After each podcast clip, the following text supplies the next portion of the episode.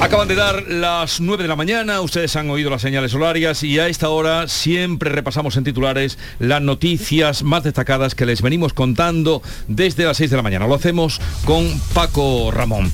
El gobierno baja el IRPF a las rentas bajas y autónomos y grava a las grandes fortunas y empresas. Con ello Hacienda confía en recaudar 3.100 millones de euros más. La ministra María Jesús Montero desliga esas medidas de la presión del PP y de las comunidades autónomas. Un plan contra la bajada fiscal en Andalucía que vaticina un conflicto judicial. La justicia norteamericana avala la legalidad de los aranceles a la aceituna de mesa española. Para ello se escuda en las ayudas de la PAC. Los exportadores andaluces afirman que el fallo no invalida la resolución de la Organización Mundial del Comercio. La aceituna negra andaluza tiene que hacer frente a un arancel del 35%. Cumbre por la pesca de arrastre o en favor de la pesca de arrastre en Santander. Todas las comunidades autónomas afectadas por el veto de Bruselas abordan esa crisis la Junta de Andalucía apoya el recurso del Gobierno ante la justicia europea, aunque el Ministerio no va a pedir una moratoria de momento a la entrada en vigor de la prohibición. Plan de ahorro energético. Hoy concluye el plazo dado por el Gobierno a los comercios para que se, adopte, se adapten, mejor dicho, a esa norma.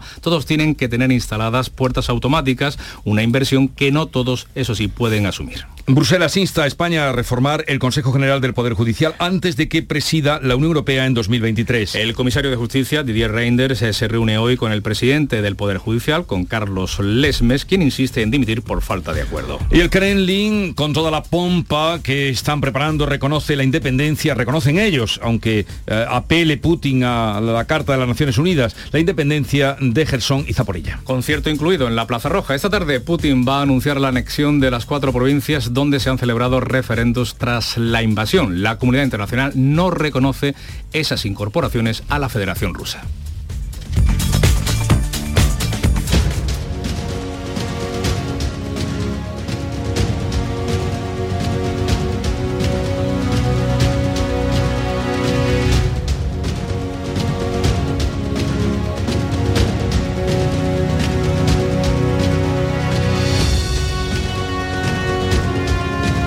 Nueve, dos minutos de la mañana. Ministro de Agricultura y Pesca, Luis Planas, buenos días. Muy buenos días. Gracias por atendernos. Fíjese usted, bueno, la acaba de oír en titulares, que habíamos quedado con usted cuando pasábamos la entrevista preferentemente para hablar de eh, la situación de la pesca de la que hablaremos y nos encontrábamos ayer con que la justicia norteamericana avala la legalidad de los aranceles altos de un 35% a la aceituna de mesa, que la mayoría es producción andaluza, señor ministro.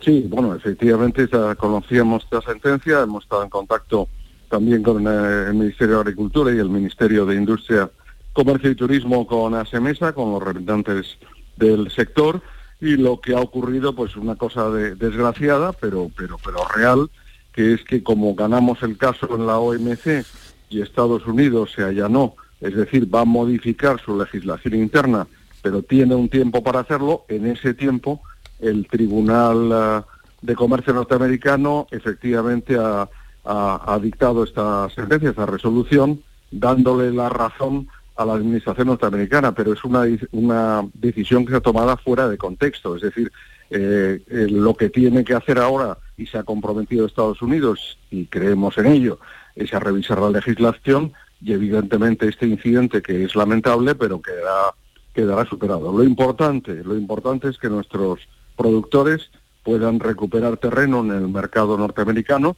pues igual que lo han logrado, pues en este caso estamos hablando de aceituna de mesa, pues nuestros exportadores de aceite de oliva, que gracias a la suspensión de los aranceles de Airbus y de Boeing, pues han conseguido no solo recuperar mercado, sino incrementarlo, como están ahí las cifras. Esta es la cuestión y estamos en contacto con el sector. La semana que viene estaremos con el sector, en la, el gobierno, en la reunión que mantendrá con la Comisión Europea y vamos a continuar presionando para que cuanto antes quede zanjado ese tema que lleva ya cuatro años en, circulación, ¿verdad? Pero mientras tanto, ¿qué pasará? Eh, ¿Empezarán a aplicar ya esos aranceles del 35% sobre la No, no, el tema, el tema es que esos aranceles están ya en, este momento en aplicación. Eh, la cuestión, lo que se planteaba era la, posible anulación de esos aranceles. Los aranceles están en, en aplicación, es el tema de, del traslado de la PAC eh, como ayudas, los norteamericanos, bueno, norteamericanos no, dos empresas que fueron, estuvieron en el origen del tema, denunciaron que las empresas españolas se beneficiaban de las ayudas de la PAC. Eh, yo me acuerdo porque eh, fue en junio del 18 cuando asumí esta cartera, el Ministerio de Agricultura, y hablé con, con la comisaria Malmström, y, que era la comisaria de Comercio entonces, y el comisario Hogan. Ambos estaban convencidos de nuestros argumentos, fuimos a la OMC y ganamos. Entonces Estados Unidos nos dio la razón, dijo, bueno, de acuerdo, la OMC tiene razón, dennos un tiempo para modificar nuestra legislación. Y en esa estamos. Y entre medio ha surgido esta sentencia y por eso yo entiendo que también de cara, de cara pues lógicamente, pues a los ciudadanos, a, a la sociedad, pues, pues sea un poco extraño, ¿no? Parece que nos han dado un nuevo golpe, en realidad no es evidentemente sí que lo es y lo comprendo desde el punto de vista psicológico, pero desde el punto de vista práctico la situación queda exactamente igual. La situación está igual y, ahora pues la pelea continúa para rebajar esos aranceles. Absolutamente, y en ello estamos. Bueno, eh, otro tema candente, señor ministro, eh, pues la, pesca de arrastre suspendida en el Atlántico Norte o que queda suspendida, que afecta a gran parte de la flota del Golfo de Cádiz ¿Y cómo está ahí la situación? Bueno, vamos a ver, de lo que estamos hablando es de lo siguiente. Hay un reglamento de la Unión Europea adoptado en el año 2016 que establece algo que toda la Unión Europea, también España, eh, comparte, que es que las zonas de especial eh, vulnerabilidad desde el punto de vista ambiental pues deban ser protegidas en mares y océanos. Esto no está, está fuera de discusión y todo el mundo está de acuerdo y evidentemente el gobierno de España, las comunidades autónomas y el sector pesquero. ¿Qué es lo que ha pasado? Y de ahí yo creo que viene que la Comisión Europea ha cometido un error. Y lo vengo diciendo desde hace tiempo. Ese tema ya en el mes de julio, cuando tenía lugar en Lisboa la conferencia de Naciones Unidas sobre mares y océanos, hmm. eh, ya eh, hubo un intento por parte de la Comisión de sacar ese reglamento eh, rápidamente y en el comité consultivo, liderados por España y por Irlanda, hubo un voto negativo y una serie de abstenciones que hicieron que no en aquel momento la comisión tuviera que recular. Ahora, eh, la comisión tiene poder jurídico, pues un reglamento de ejecución, con lo cual no necesita consultar a nadie. Vamos, necesita consultar, por supuesto, perdón. Quiero decir, pero no, pero tiene poder autónomo para poder tomar la decisión, lo ha hecho. ¿Y qué es lo que ha pasado? Pues en mi opinión, dos cosas. Primera, desde el punto de vista de las formas, quiero decir, no ha consultado debidamente, es decir, una reunión celebrada a final de julio con todo el mundo para decir, bueno, pues yo he consultado y eso no me parece, en mi opinión, suficiente. Y en segundo lugar, lo que me es, en mi opinión, más grave y que es por lo que estamos estudiando, lógicamente, el recurso ante el Tribunal de Justicia. También por lo primero, pero también porque los informes científicos que se han utilizado no son, como dice la legislación, los más actuales, los eh, más actuales respecto del tema. Eh, tenemos informes más actuales, de hecho la Comisión lo reconoce, el, comisario en el debate que tuvimos en el Consejo de Agricultura el pasado lunes en Bruselas reconocía que tendremos que proceder, gracias a, lo que le pedí por mi parte, pues a, revisar esta, esta decisión para tener en cuenta estos nuevos datos científicos. Hago un paréntesis, lo digo para todos los que nos están escuchando, la, pesca moderna, digamos, de la política pesquera común europea, y estamos todos de acuerdo, está basada en un principio de sostenibilidad, es decir, es decir que tiene que haber recursos pesqueros para poder pescar. Yo también añado siempre que hace falta también que, haya pescadores para hmm. poder pescar. Y ese está bien mi argumento. La sostenibilidad es, tiene que ser económica y social y ahí estamos en ese debate. Bueno, el lunes le pedí la suspensión y la revisión de la decisión. La Comisión no ha querido suspender y eh, estamos en esa fase de que tendremos que revisar probablemente a partir del mes de noviembre, pero con independencia de ello me parece que es un, un mal ejemplo, ¿no? Porque, porque también las relaciones entre las instituciones como entre las personas se basan en el principio de confianza, ¿no? Y yo creo que los pescadores han aceptado desde hace mucho tiempo y son gente que cuida también el mar porque sabe que es su, su, su medio de vida el que tenemos que mantener ese equilibrio. Pero mm. claro, si alguien unilateralmente sobre un informe científico, pues por ejemplo incluye el palangre de fondo, que no es una modalidad que no estaba incluida en la evaluación científica, o bien saca consecuencias que son excesivas, pues me parece que esa, que esa es una cuestión que evidentemente el gobierno de España el sector pesquero no estamos dispuestos a aceptar. Bueno, usted nos ha hablado del recurso ante el Tribunal Superior de Justicia de la Unión Europea, pero claro, el día 9 eh, comienza el veto de la pesca de arrastre. Eh, ¿El Ministerio, desde su Ministerio, contemplan pedir la moratoria? No, vamos a ver, no, es que son dos temas distintos. Ya he escuchado esta petición de moratoria y demás. Yo el lunes fui muy claro en Bruselas y además, eh, sinceramente, fui el primero en julio y el primero ahora, eh, alto y claro a la Comisión Europea, que pedíamos que se aplazara la entrada en vigor y que se produjera la revisión de la decisión. La Comisión no está dispuesta, es un reglamento que está publicado ya desde hace 20 días en el boletín oficial de la Unión Europea, por tanto entrará en vigor efectivamente, como usted dice, el día 9, y lo que estamos viendo con la Comisión no está dispuesta a posponer la entrada en vigor, y lo que estamos viendo, porque a mí me interesa evidentemente no presentar un recurso, esta no es una gestión política, es una gestión jurídica de fondo, porque es muy importante, muy importante pues la sentencia, que en su caso si finalmente presentamos el recurso, pues pueda ser adoptada por el Tribunal de Justicia, pues que, ganemos. ¿eh? Es decir, nadie va a pleitear por pleitear, y evidentemente en nombre de España y del sector lo que pretendo es ganar. Estamos en este momento trabajando, como decía, con los servicios jurídicos del Estado y en los próximos días pues ya tomaré una decisión definitiva. En mi opinión, ya lo dije en Bruselas y lo reitero hoy en esta entrevista, yo mi, digamos, mi posición es favorable a interponer este recurso, pero quiero que lógicamente nuestros abogados eh, tengan el mejor fundamento posible para ello. Bueno, entonces la entrada en vigor del veto a la pesca arrastre comienza el 9 de octubre, o sea, dentro de unos días, y, esa, la mm, consejera de Agricultura de Andalucía, usted lo habrá oído ya, le habrán contado, pedía explorar, decía, esa moratoria. Usted dice que eso no, eh, como estrategia no lo ve.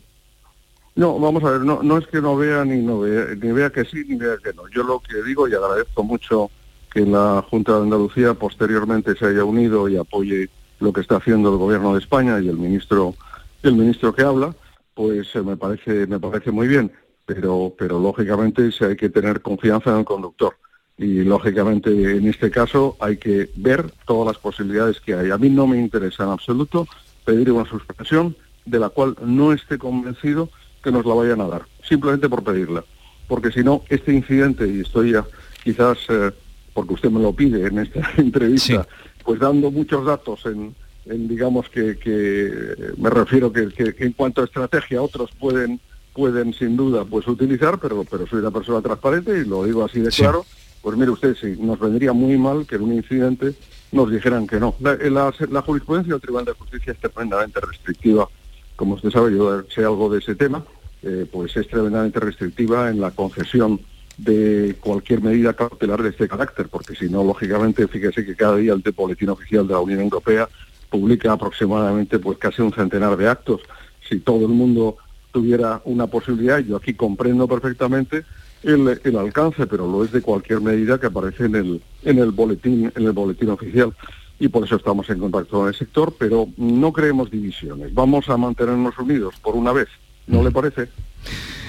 la unión hace la fuerza, eso nos lo enseñaron desde pequeñito. claro que sí, eh, la unión hace la fuerza y también la inteligencia de saber hacia dónde se va. Vale, pues yo le agradezco que nos explique o nos haya dado cuenta también para la gente que nos está escuchando y, que sea lo mejor para nuestros pescadores.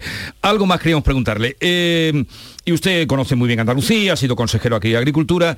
Están eh, que trinan los agricultores, los regantes de la Almanzora por ese recorte que se anuncia de un 40% en el trasvase del Tajo Segura, que además al ser eh, término, ser cola en este sentido, que vendría pues eh, a Murcia y después vendría a Andalucía, se perjudicaría con ese recorte.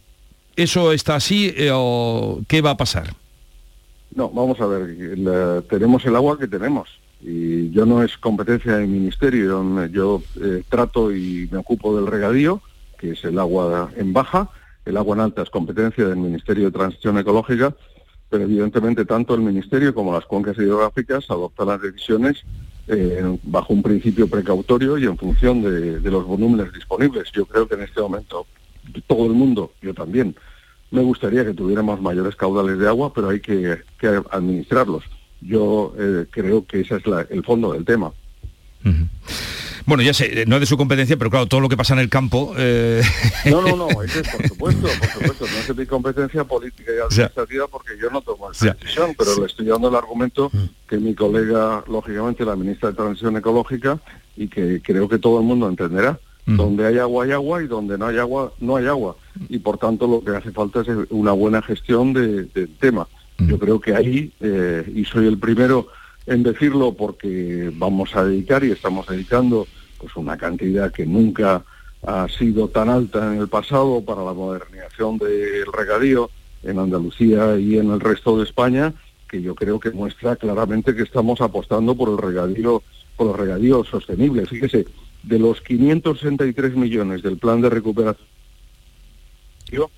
123,5 millones vienen a Andalucía. Por tanto, yo creo que la apuesta está está bien clara, ¿no? Bueno, eh, estamos hablando con Luis Plana, ministro de Agricultura y Pesca. Eh, Manuel Pérez Alcázar le pregunta, señor ministro. Ministro, buenos días. Eh, buenos días, Manuel. Creo que sí tiene que ver en este caso con su ministerio, con su departamento y afecta al problema de la sequía. se ponía sobre la mesa hace unos días, usted hacía alusión a la posibilidad de revisar a la baja los jornales necesarios en el olivar para acceder a las ayudas. no sé si, si, ha estudiado ya este asunto, si sería posible que, que en esta temporada que está ya empezando en Jaén, hubiera una revisión a la baja de esos jornales?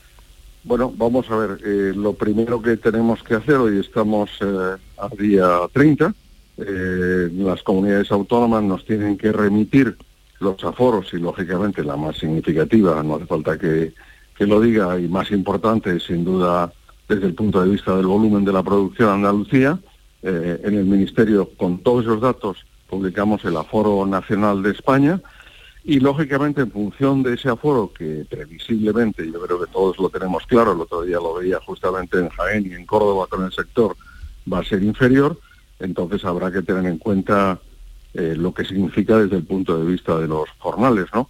Eh, el sector de la, el sector del aceite de oliva son 32 millones de jornales en el conjunto de España, 20 millones de jornales en España, incluyendo los de los propios titulares y familia que, llevan a cabo la, tarea y bueno, pues eh, lo bajamos en el decreto de sequía del mes de marzo de 30 a 20 días, pero lógicamente, ya lo dije públicamente y me parece sentido común, que, va a ser muy difícil alcanzar esas cifras. Por tanto, si es así, el gobierno eh, revisará lógicamente esas peonadas porque lo tenemos muy claro.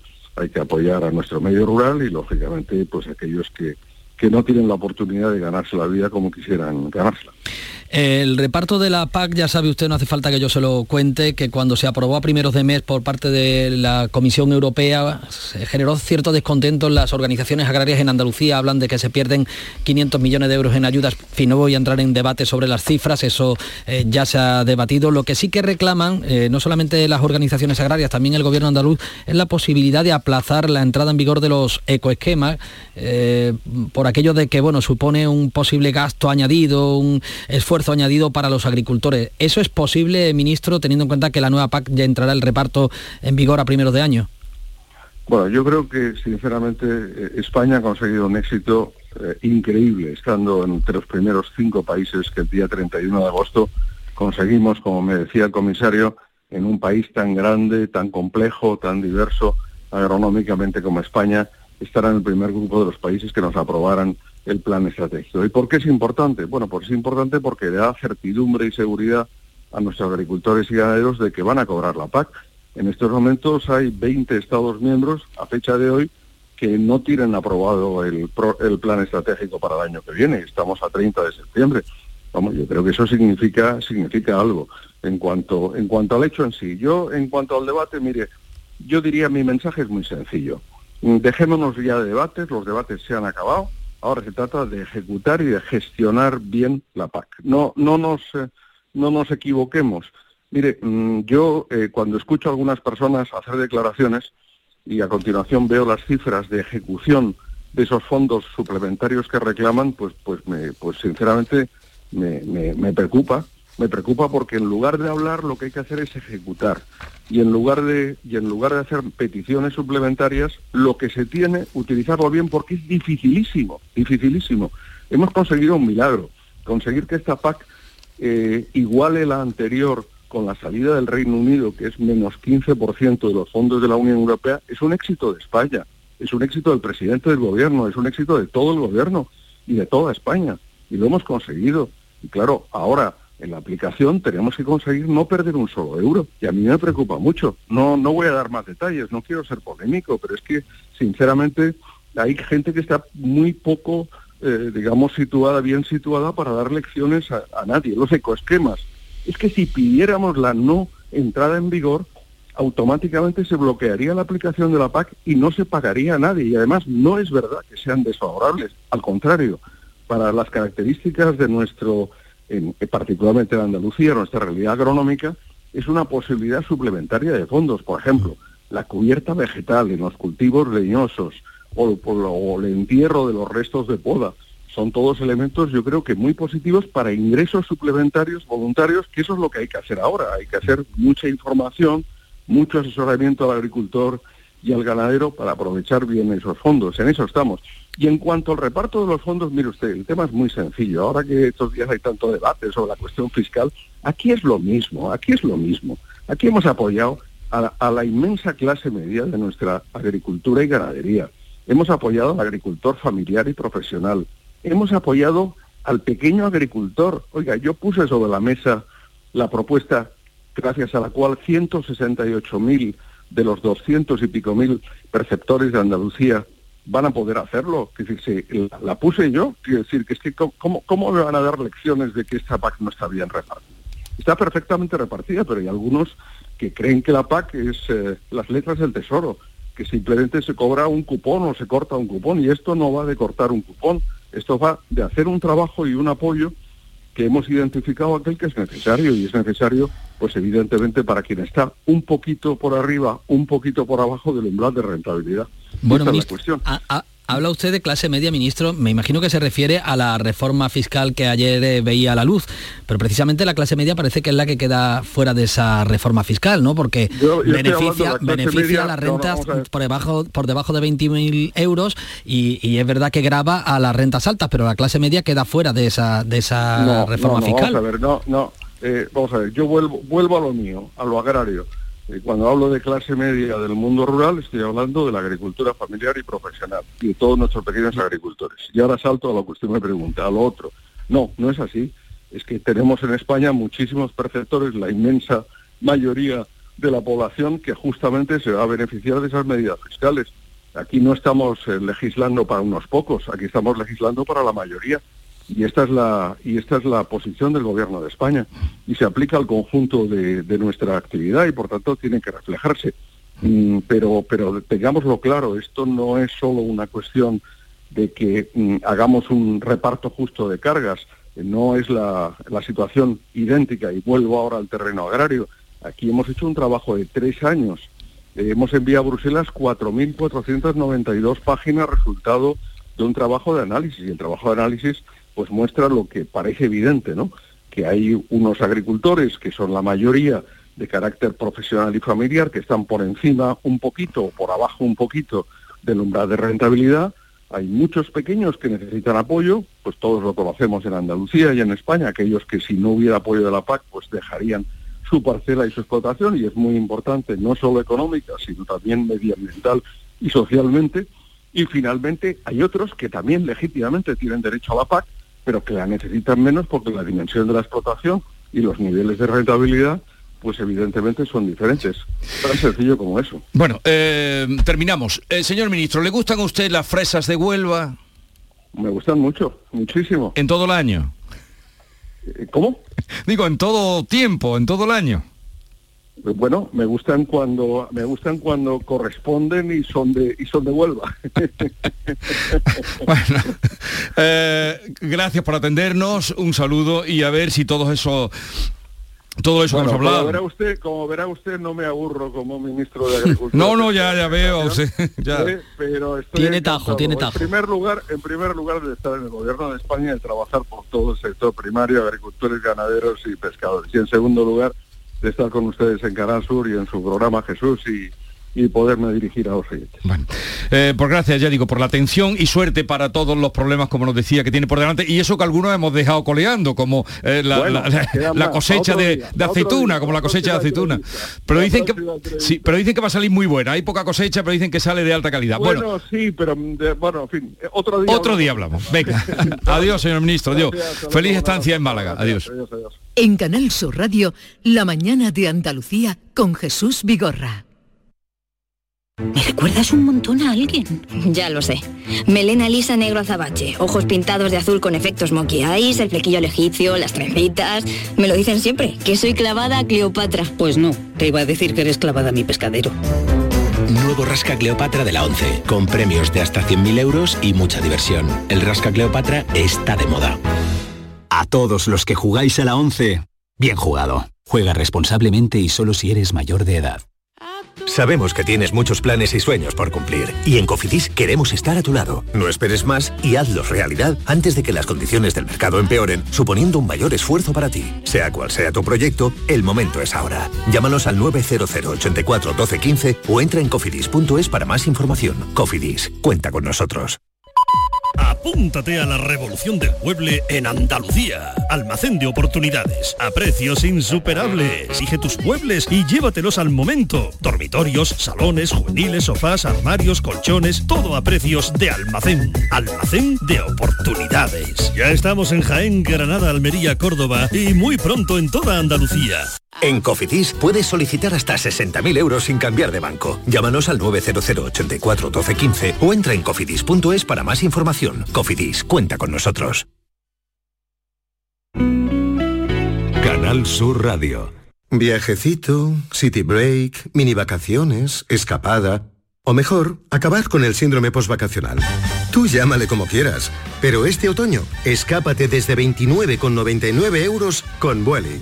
Compra hasta el 16 de octubre y vuela hasta marzo 2023. Más información en Vueling.com. Disponibilidad limitada. En Muebles Rey, el rey soy yo. Esta semana especial juveniles en Muebles Rey. 25% de descuento más financiación gratis en dormitorios juveniles, infantiles, zonas de estudio, teletrabajo, colchones. Y además compra ahora y empieza a pagar en 2023. Esta semana especial juveniles en Muebles Rey. Ah, y con transporte y montaje gratis. En Sevilla, Polígono El Manchón Tomares frente Hipercor al Jarafe. Centro de Implantología Oral de Sevilla. Campaña de ayuda al decentado total. Estudio radiográfico, colocación de dos implantes y elaboración de la prótesis, solo 1.500 euros. Nuestra web, ciosevilla.com o llame al teléfono 954 22 22 60.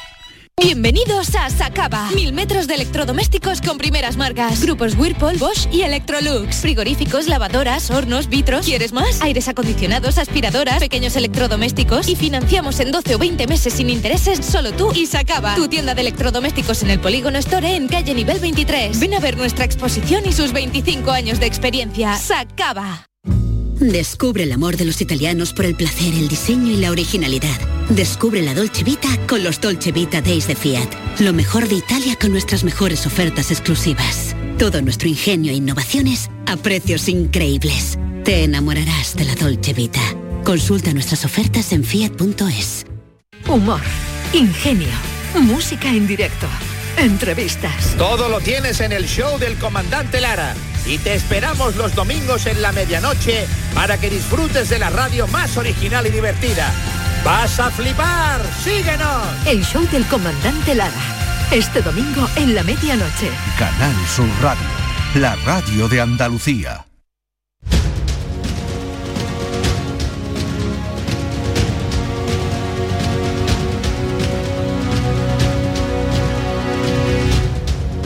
La mañana de Andalucía con Jesús Vigorra. Bueno, siguen aquí acompañándome Javier, Lourdes, Antonio, con la entrevista del ministro. Algo hemos sacado, ¿no? Eh, sí, a mí me ha llamado poderosamente la atención, eh, refiriéndose al veto de la Comisión Europea a la flota del arrastre y del palangre, que bueno, eh, el gobierno va a recurrir, eso lo sabíamos y tal, pero, no se muestra a favor de pedir una moratoria. Yo me, yo me pregunto si ese veto se va a plasmar, se va a ejecutar a partir del próximo día 9 de octubre, que lo tenemos a la vuelta de la esquina, con esas cientos de familias andaluzas que se van a ver afectadas, ¿qué va a pasar? ¿De qué van a comer cuando los tribunales diriman quién tiene razón? O sea que, no sé. eh, me parece que esas familias se van a quedar un poco ahí en el limbo y no sé si el gobierno o la Junta, eh, de quien dependa, tiene eh, ya pendiente algunas ayudas por si esto se, se prolonga en el tiempo, ¿no? No, no va a ser tan duro porque la mitad están en paro biológico. Eh, sí, sí, sí, pero en cualquier caso hay cientos, creo que, hay problema. Yo creo que ibas a salir por lo de la fresa. Eh, sí, bueno, lo de la fresa ahí está, ahí está. Sí, lo decías con lo de la con la compañera de, del ministro. Sí, eh, ha dicho que le gustan en todo tiempo. En todo tiempo. Lo que pasa es que a mí no me queda muy claro lo, que dijo Yolanda Díaz. O sea, eso de pedir que no se consuma fresas más allá fuera de temporada, fuera de temporada pero ¿cuál es la temporada? claro, claro, porque aquí es una. Claro, es que aquí es una y en Marruecos a lo mejor es otra. Eh, es que tampoco fue muy explícita en este caso. Yo me quedé un poco ahí aturdido con lo que dijo la, la ministra. Fíjate, que, fíjate que en Wimbledon eh, la comida en el torneo de Wimbledon, que es julio, ¿no? Eh, final de junio, julio, Wimbledon. Comen fresas, sí. se comen fresas con nata y fresas de allí, de, del Reino Unido, en julio. Claro, para nosotros la temporada de fresa está empezando en febrero. Sí, en febrero, febrero hasta junio por ahí, sí, sí. Y ya en junio ya, mm, ah. bueno. Pero que ahora hay ya, hay en todo año de todo. Desde que hay invernaderos, así, ahí se, ah. pagando, hay de todo. A ver, lo de lo que iba a hacer Putin lo que iba a hacer Putin. He hablado con Fernando Cocho esta mañana, primera ah. hora, y me decía, hasta que no pase el invierno no va a pasar nada. ¿Qué va a pasar ahora? Hasta que no pase el invierno no va a pasar nada. Pero hoy se anexiona por la cara, como hizo con Crimea, después de esos supuestos refrendos y además con música y pompa y referéndum a, punta de fusil sí. ¿eh? porque claro aquí decimos no han hecho un referéndum no han hecho un referéndum en con una población ocupada por una fuerza militar o sea, no, son, no parece que sean las condiciones idóneas para ejercer eh, la democracia. ¿no? Y, bueno, sí, ganará terreno porque se lo va a anexionar a la Federación Rusa, pero yo creo que cada día, cada día que pasa, Rusia pierde más crédito internacional incluso de los pocos aliados o de los pocos países que, bueno, mm, estaban un poco a verla venir, ¿no? Mm, claro, esto rompe de tal manera la legalidad internacional eh, que ya es impensable que, puedan confiar de nuevo en, Rusia como un socio comercial, un socio estable con el que se puede llegar a acuerdo, porque mm, está a la vista, ¿no? Si al, final llega, te invade y se come un trozo de, del país vecino. Sí, yo creo que ya nadie confía en Rusia como socio fiable, lo estamos viendo sobradamente en los últimos tiempos. Lo de Putin sigue siendo bueno, pues, eh, preocupante al máximo para todo Occidente. Y ya, bueno, decía Javier que le queda poco crédito. Yo creo que realmente no le, no le queda en estos momentos crédito en absoluto. Ahí estamos viendo también otras historias, otros eh, episodios que mm, se apunta a posible sabotaje, eh, lo que estamos viendo de los en gasoductos y tal. Y yo no sé la situación hasta dónde y hasta cuándo. recordamos que al principio de todo este conflicto bélico pensábamos que la cosa sería para semanas, cuestión de meses, y ya vemos que lamentablemente va para largo, ¿no? Lourdes, bueno, eh, no, lo que veo lo estoy leyendo ahora en, los periódicos, ¿no? Que ha habido un ataque ruso contra civiles que huían de Zaporilla y que al menos ahora mismo hay 23 muertos. en la zona donde se han celebrado esos pseudo referendos, me parece un, me parece que llamarlo referéndum una tomadura de pelo eh, tremendo, ¿no?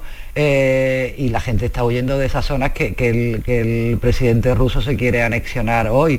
Eh, Putin está defendiendo con, esta medida de los pseudo referéndum que la frontera rusa ¿no? invaden parte de Ucrania. Bueno, entra una tremenda paradoja, pues si, si él dice que tiene que respetar su frontera y, entiende que como su frontera ¿no? están las zonas invadidas por él, pues vamos, entonces lo de Ucrania está carísimo, que, es una invasión evidente, ¿no? Y que deberían también respetar la frontera. Yo, yo creo, el, el, otro día cuando entrevistamos, cuando entrevistaste tú, Jesús, perdón, al señor Cocho, ¿no? Él decía lo que acabas de referir, ¿no? Lo del invierno, que se están dando pasos ahora antes de que llegue el duro invierno eh, y, que, aquello se paralice, porque las, temperaturas de menos 30 grados, pues, pues, pues, pues, bueno, ya sabemos lo que pasó, entonces que no, se va a poder evolucionar. Mm, no lo sé, yo tengo muchas dudas de, quién va ganando, quién no va ganando esto. esto no está claro, claro. no, no, no, no, está, no está nada claro, ¿no? Nos falta información, Javier. Sí, bueno, las guerras son así, ¿no? Las Pero, son así. pero, desde luego él... ah, Pero desde luego no le están saliendo las cosas como eh, el Kremlin las había planeado. Eso es desde el primer Ah, día. sí, se ha sí. Tú lo dijiste Clarísimo también, que, que sí. además que la estrategia la era una chapuza y que el ejército no, era... bueno, eso es evidente, ¿no? Eso es evidente que, que no está bien dirigido, no está bueno y, y ahora mismo la movilización esta, mm, la, la leva, ¿verdad? Porque esto ha sido una leva forzosa y los está mandando al frente con días de instrucción militar. O sea, es un disparate de tal calibre. Claro, esa están gente- huyendo, claro, todos los que pueden. Esa gente que va, pues va de carne de cañón. Simplemente eh, a, a caer en oleadas sucesivas ante la- las balas del enemigo. O sea, es una cosa que nos repugna tanto porque la guerra también tiene sus leyes. Sus reglas. Sí, sí, sí, las tiene. Aunque nos parezca Sí, sí, pero tiene sus- aberrante, pero tiene sus leyes. Y, y- y claro, mandar a tus a tus ciudadanos, ¿verdad? Mandarlos al frente mm, con un fusil y un casco y póngase usted ahí en medio que le van a dar eh, Terrible, eh, terrible. terrible, terrible. Una, una traslación antes de despediros. Traslación, ya que hemos hablado de supuestos refrendos. Sí. ya sabes por dónde voy. ¿Quién Bueno, nos iba a decir lo que es la vida, Lourdes? ¿Quién nos iba a decir eh, que, que, eh, cinco años después, a punto de cumplirse el 1 de octubre de 2017, de aquel Mañana. referéndum, mañana que se cumple el referéndum de la independencia, iba a estar el gobierno catalán como está. Bueno, hoy escribe, bueno, escribirá mucha gente, pero en el artículo de Raúl del Pozo dice, 11 veces declararon la, la independencia y 11 veces eh, fracasaron. ¿Quién nos iba a decir? Bueno, pues también eh, tampoco les han salido los planes como ellos pensaban. ¿No? Porque al final, verá, hay que hacer... Estamos hablando de, de Cataluña, obviamente, el hay, gobierno catalán hay que que está... atenerse a la legalidad y hay que hacer las cosas por lo derecho. Y si no lo hace por lo derecho, se te, se te tuercen los planes. Se le han torcido a- a- al Kremlin, a Putin, y se le torcieron a los independentistas cuando hicieron ese pseudo referéndum, porque tampoco podemos llamarle referéndum. Lo que yo no sé si en todo bueno. este... Sí. No, Sí, sí, no, lo, que, sí. lo- lo que hay entre Junts y, y RC es una pérdida de confianza brutal, pero brutal. Eh, entonces está todo el mundo, vamos, el, gobierno de coalición de la Generalitat pues está actuando cada uno por su, su lado. Yo creo que Junts ha sido muy desleal con, con- los republicanos, eh, pues desde el principio de, de la legislatura española y la catalana. O sea, Junts no está en la mesa de diálogo que sirve para, en fin, para eh, no meter tanta presión a las negociaciones entre el gobierno central y el gobierno del eh, catalán. Eh, Junts eh, ha pedido, pidió en, un pleno del Parlamento el otro día que el propio gobierno se sometiera a una moción de confianza, o sea que era una especie de moción de censura encubierta, una cosa un poquito oh, rara, y, y Junts apuesta por la ilegalidad y, la, y, el- y los republicanos parecen que son, parecen, parecen eh, que son más pragmáticos en este sentido. Dice, bueno, pues vamos a, a negociar dentro de la mesa, vamos a intentar negociar dentro de la mesa de diálogo, ahora proponen un referéndum tipo Quebec, el referéndum, el Estado no puede, no podrá jamás autorizar un, un- un referéndum de, de independencia de Cataluña, salvo que en Cataluña el 90%, el 80% de la población lo apoye y no es el caso ni, ni, ni hoy ni hace cinco años, ni hoy ni hace cinco años. Entonces, bueno, eh, lo que no sabemos cuándo va a saltar esto, pero, pero la ruptura, la, cuando la, la confianza se quiebra entre, da igual, entre dos personas, entre, y entre dos partidos, eso es muy difícil de recomponerlo, ¿eh? muy, muy Ajá. difícil de Sí, está claro que Junts y Esquerra ya no se fían el uno del otro. Yo no sé este pulso quién lo va a ganar y hasta cuándo vamos a estar en este conflicto, pero lo que, si me permitís, eh, me estoy preguntando eh, qué estará pensando, qué estará reflexionando el presidente del gobierno sobre este asunto y si lo va a plasmar en esa serie, en esa docuserie que está eh, No, no me preparando. abras- no me abras ahora otro melón que, ya, que, en fin, que, no, que- ya que con la que con la que está con la que está cayendo no veas dedicarse ahora a una a una serie. Tampoco el tirón de orejas de- del comisario europeo, no sé si lo va a reflejar en esa serie, ¿no? Pero sería sería interesante, ¿no? No, no tengo no me abras porque Sí, sí, yo tengo sí, perfecto. Lo dejamos, vosotros, yo lo dejamos para la próxima. confianza y el interés que tienen, Sí. pero tengo que terminar que tengo otros Sí, sí, compromisos. sí, sí, totalmente. Lourdes Lucio, buen fin de semana, Javier Rubio, Antonio Suárez Candilejo. Fue Un abrazo. Un abrazo, Un gracias. Igualmente. Adiós. La mañana de Andalucía con Jesús Vigorra. ¿Tienes una limpia o cualquier aparato del hogar que no funcione? En Quality Hogar somos los únicos que te lo reparamos con piezas y recambios originales. ¿Quieres cambiar tu limpia o tu vaporeta antigua por una nueva? Con Quality Hogar puedes hacerlo con las mejores condiciones y financiación. Llama ahora y pide tu presupuesto gratuito y sin compromiso. 937 078 068 937 078 068. Aqualimpia es marca registrada de Quality Hogar, tu servicio técnico de confianza. Llámanos. Apúntate a la revolución del mueble en Andalucía. Almacén de oportunidades, a precios insuperables. Exige tus muebles y llévatelos al momento. Dormitorios, salones, juveniles, sofás, armarios, colchones, todo a precios de almacén. Almacén de oportunidades. Ya estamos en Jaén, Granada, Almería, Córdoba y muy pronto en toda Andalucía.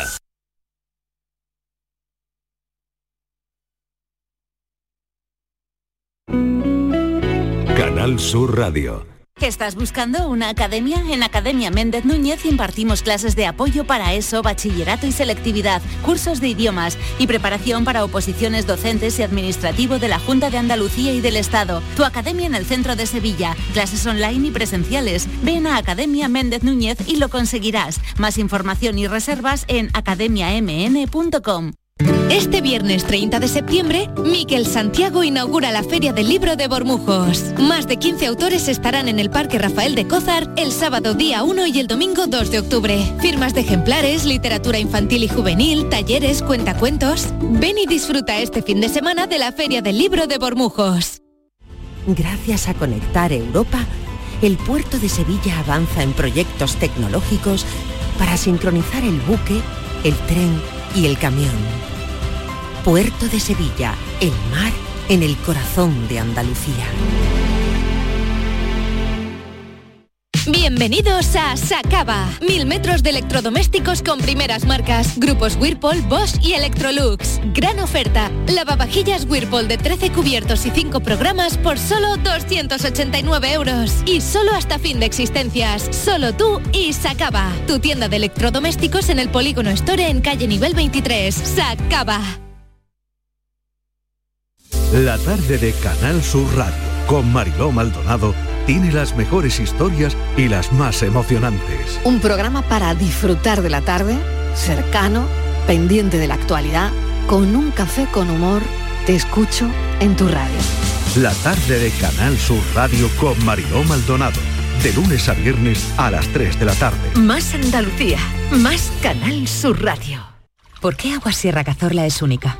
El equilibrio de su manantial es único, el más ligero en sodio, la idónea para la tensión arterial, más rica en magnesio, calcio y bicarbonato. Y ahora agua Sierra Cazorla con los refrescos saludables de verdad, sin azúcar y sin gas, más naranja y limón.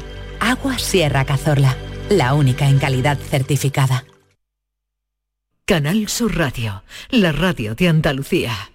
¿Planeando salir de escapada o de fin de semana? Recuerda, hay otra Sevilla. Asómate a la provincia y disfruta de un turismo seguro en cada uno de sus espacios naturales, pueblos monumentales y alojamientos. Cambia de vistas. ProDetour Turismo de la Provincia, Diputación de Sevilla.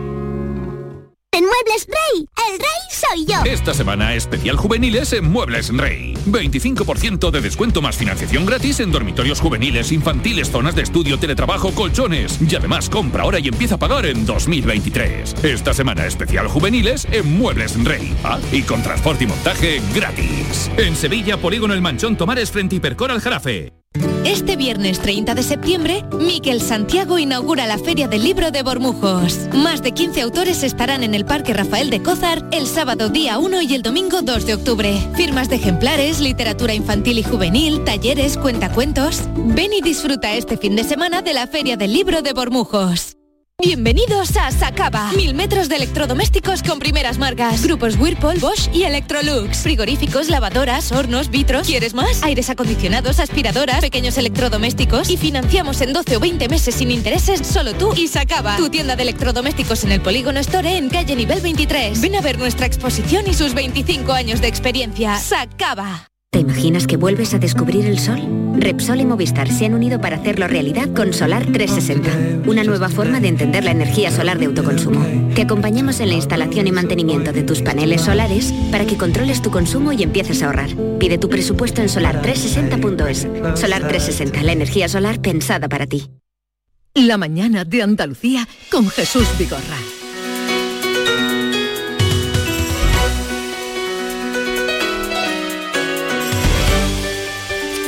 Bueno, les eh, vamos a hablar ahora eh, de educación vial o de comportamientos, justamente cuando eh, sabemos también que en Córdoba ha habido un colapso a raíz de un accidente, implicados tres vehículos.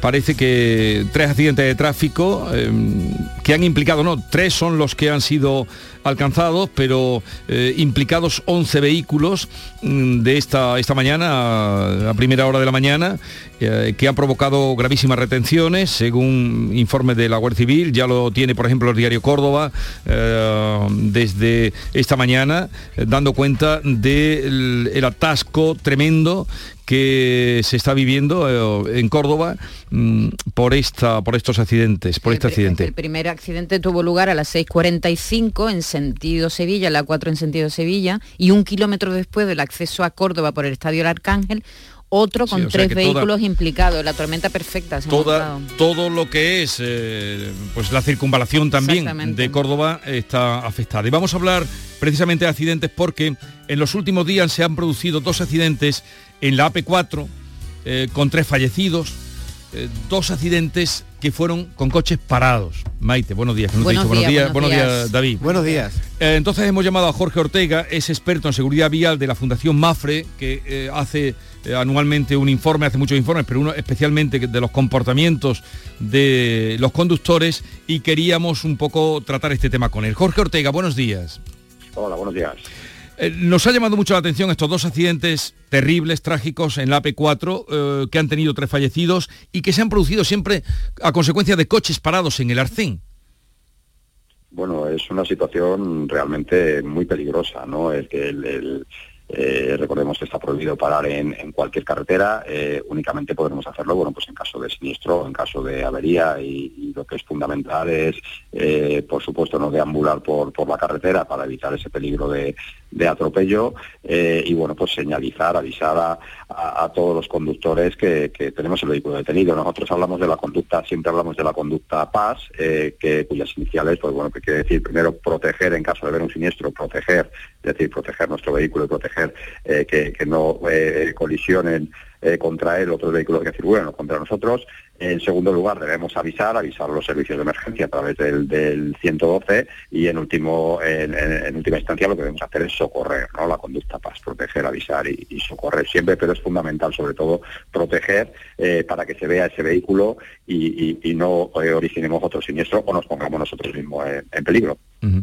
¿Cuántos accidentes se producen al año por coches parados en el arcén. No sé si tiene usted el dato o, el porcentaje de, los ahora accidentes. Mismo, ahora mismo no, tengo el dato. Sé que es un, número importante, eh, también entre profesionales incluso de, del rescate en carretera, ¿no? También hay, hay un número importante de, siniestros y, bueno, pues se supone también que estas personas eh, están preparadas, ¿no? Con, la formación correspondiente y, bueno, pues que, toman las medidas adecuadas, ¿no? Se hacen ver, eh, señalizan sus luces de emergencia, por supuesto con con ropa reflectante eh, y, de alta visibilidad y bueno, pues aún así sigue habiendo muchos siniestros. Sí, han, ocurrido además en madrugada, que claro, es eh, la visibilidad es mucho peor y eso se añade al coche parado en el arcén. Bueno, eh, sí, lógicamente pues la, visibilidad pues eh, eh, no favorece el, que veamos ese, vehículo detenido, ¿no? Entonces, bueno, pues por eso es fundamental siempre el, uso de, triángulos de emergencia o, las nuevas señales, las nuevas balizas que, consisten en, eh, las podemos poner incluso sin, salir del coche, ¿no? Se, lleva un dispositivo magnético que lo, anclamos en el, en el techo, ¿no? Y tiene una luz eh, muy potente, intermitente, ¿no? Que se va a ver desde, desde gran distancia. Eh, aparte de eso, bueno, pues intentemos siempre permanecer dentro del vehículo, que va a ser el lugar más seguro, y en caso de que salgamos del vehículo, pues pongámonos siempre protegidos pues, detrás de una barrera para que, que, bueno, pues no, no se produzca ningún siniestro, no se produzca ningún atropello sobre nosotros. Ha nombrado usted la conducta paz eh, y el primer paso que es proteger. Me pregunto cuál debe ser el orden de los pasos que debemos dar, porque tenemos en el coche el triángulo, tenemos el chaleco. En el caso de una avería que tengamos que estacionar el coche en el arcén, ¿qué es lo primero que tenemos que hacer? primero hacernos ver, eh, antes de poner el triángulo, ponernos el chaleco. y después el triángulo, ¿cuál es el orden de los movimientos? Eh, sí, vamos a ver, el orden de los movimientos, lo primero sería ponernos el chaleco. El chaleco debe estar a mano dentro del coche, eh, no debemos tenerlo en el maletero, lo debemos tener, pues el, mejor sitio será la guantera o será incluso eh, esas fundas que llevan los asientos delanteros en su parte trasera, para que con la mano podamos coger el chaleco y cuando salgamos del vehículo salgamos ya con el chaleco puesto. ¿Vale? en el caso de que tengamos la, la, la baliza señalización, luminosa, bueno, pues lo que haremos es bajar la ventanilla y ponerla sobre el techo sin bajar del vehículo también. Eh, eh, y en el caso de los triángulos, pues bueno, pues eh, saldremos del, vehículo mirando muy bien por los retrovisores y girando la cabeza para, para ver que no viene ningún vehículo, ¿no? Que podemos hacer la, la, maniobra con, seguridad y, lo que tenemos que hacer es, poner esos, esos triángulos, ¿no? en carreteras de de un solo sentido en una autopista, pues con un triángulo será suficiente eh, y en carreteras de doble sentido pues habrá que poner, eh, será recomendable poner dos, dos triángulos, uno para cada sentido de circulación. ¿Y los ocupantes deben quedarse en el coche o qué hacen? Eh, los ocupantes, el, sitio más seguro va a ser siempre el, coche, salvo que veamos que, hay una barrera por la que se puede salir perfectamente del coche por el lado derecho entonces, bueno, pues saldríamos del coche, nos situaríamos detrás de esa barrera, que será el sitio todavía mucho más seguro, ¿no? Pero esto no siempre a ser posible y lo que en ningún caso deben hacer los ocupantes es deambular por, por la calzada o por el, por el arce. Lo cierto es que estas balizas de, luces rotativas que no van a ser obligatorias hasta, hasta el 1 de enero del año 2026, ya hay homologadas, ¿verdad? Podríamos tenerla en nuestro vehículo también para, por si acaso nos, nos ocurre una circunstancia de este tipo, ¿no? Eh, sí, las balizas ya se están vendiendo y, bueno, pues eh, por supuesto eh, la baliza sustituye al, triángulo, ¿no? La idea es que lo sustituya en un futuro y, bueno, pues se pueden ya comprar, el, precio no es excesivamente caro y bueno, recordemos también que las balizas en un futuro deben llevar un, deben estar geoposicionadas, ¿no? Para que directamente los los servicios de, emergencia pues puedan saber dónde dónde está esa avería o dónde está ese vehículo detenido. ¿no? Pues vamos a dejarlo aquí. Eh, precaución, oigan también las indicaciones que nos daba Jorge Ortega, experto en seguridad vial de la Fundación MAFE. Gracias por estar con nosotros, un saludo y buenos días. Buenos días, muchas gracias. Lo venimos contando, hoy concluye el plazo dado por el gobierno a los comercios para que adapten la norma. ¿Cuál es la norma? Pues que todos tenían que tener, todos tenían que tener instaladas puertas automáticas. Te ríe de David. Te riendo porque yo no he visto todavía ninguna. Bueno, las que estaban. Las que, había antes. Una inversión que no todo el mundo puede asumir eh, todo esto con el objetivo de ahorro energético. Javier Ronda se ha ido a ver mm, cómo y de qué manera, o siguiendo la pista de cómo se ha movido la demanda de puertas. Javier, buenos días. Buenos días. Sabéis que la climatización es obligatoria entre 26 grados y 19, sobre todo los 26 grados en verano, los 19 en invierno y para ello dice el gobierno central que hay que establecer una serie de puertas adecuadas para que no se escape el calor ni el frío, ¿no? Cuando se encienda la climatización, el aparato de aire acondicionado. Se habla de puertas articuladas, de puertas correderas, puertas automáticas, puertas con brazos, en definitiva, todo el mundo o todo establecimiento lo tiene que tener. Hemos estado mirando la normativa, las tiendas, los supermercados, los grandes centros comerciales, los restaurantes, las cafeterías, los bares, también las estaciones, los aeropuertos, teatro, cine, pero hemos venido aquí a un bar, estamos en la barra tomando, por cierto, ya la, tostada de la mañana, estamos con Jesús. Jesús, buenos días.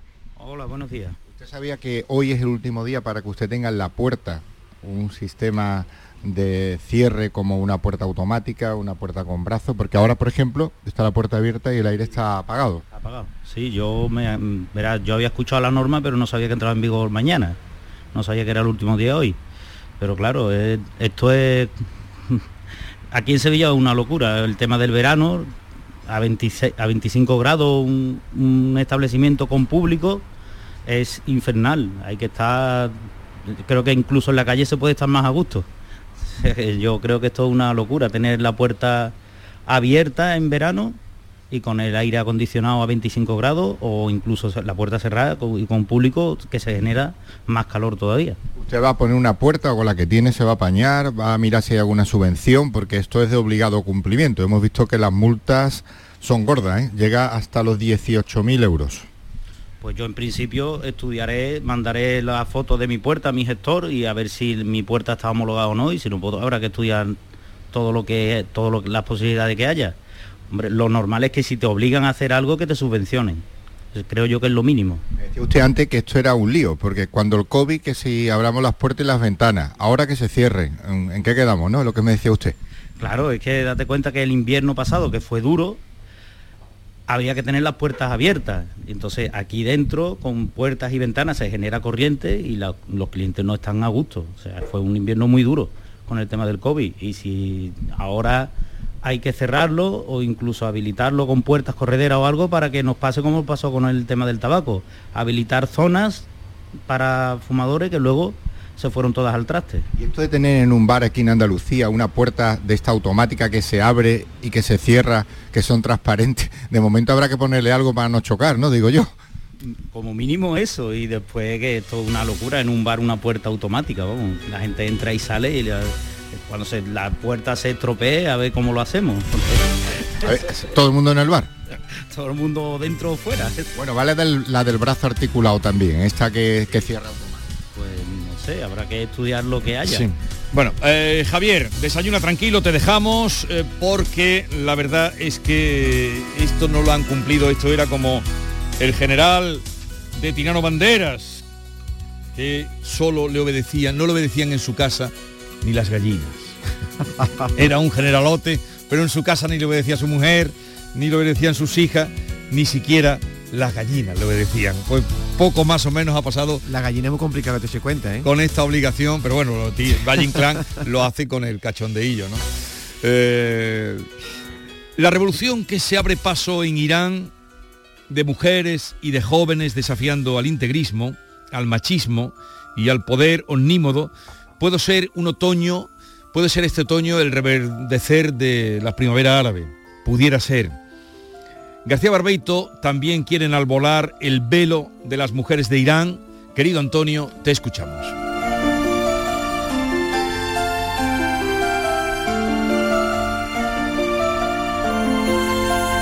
Muy buenos días, querido Jesús Vigorra. Perversos de los velos. La muerte de Masa Amini ha ido más allá de un duelo. Las mujeres y los jóvenes juntos el levantamiento, le han dicho a Irán que ya basta de la imposición del velo, que las mujeres precisan la libertad de su cuerpo y pueden lucir a gusto y sobre todo sin miedo pelo largo o pelo corto, según les guste su pelo. Más que si hubiesen unido sus fuerzas cientos de pueblos, vale la fuerza valiente de la mujer. Un ejemplo que han seguido muchos jóvenes hartos de tanto atropello, hartos de tanto sufrir a la mujer como objeto de unas medidas que encierran, que torturan, que han impuesto allí un machismo canalla, sin conciencia y sin respeto. Arriba las iraníes, cabeza libre y al viento la cabellera a su antojo, y que no tengan más dueño que la voluntad sagrada quedan sus propios criterios. Porque más que todo el mundo unido en el mismo esfuerzo, puede en grito la mujer, firme grito desde dentro, irán de mujer vestido, jugándose su pellejo frente a la errónea moral de los que imponen un credo equivocado y cruel fuera de todos los tiempos. Que se en las cabezas, y eso mismo las de ellos, y no sea cárcel textil la obligación de ese velo. Así es la lucha perfecta, esa que nace en el tuétano de una sociedad que tiene errados sus mandamientos. Mujeres de Irán, arriba con el coraje del pueblo, y vuestras cabezas libres transformen el pensamiento de un país que a la mujer la quiere encerrada en velo.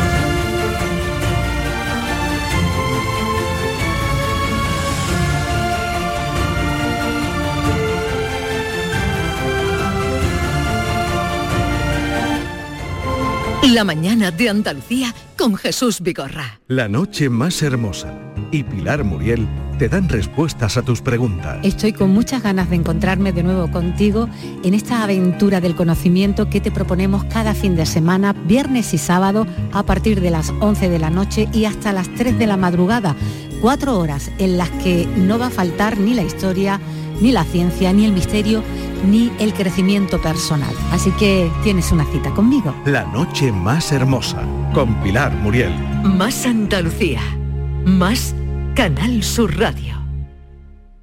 Cada fin de semana te llevamos a los mejores rincones de Andalucía con Andalucía Nuestra. Los sonidos de cada provincia, su historia, sus tradiciones, su cultura. Descubre una Andalucía hermosa, diferente y única en Andalucía Nuestra. Los sábados y domingos desde las 7 de la mañana con Inmaculada González. Quédate en Canal Sur Radio, la radio de Andalucía.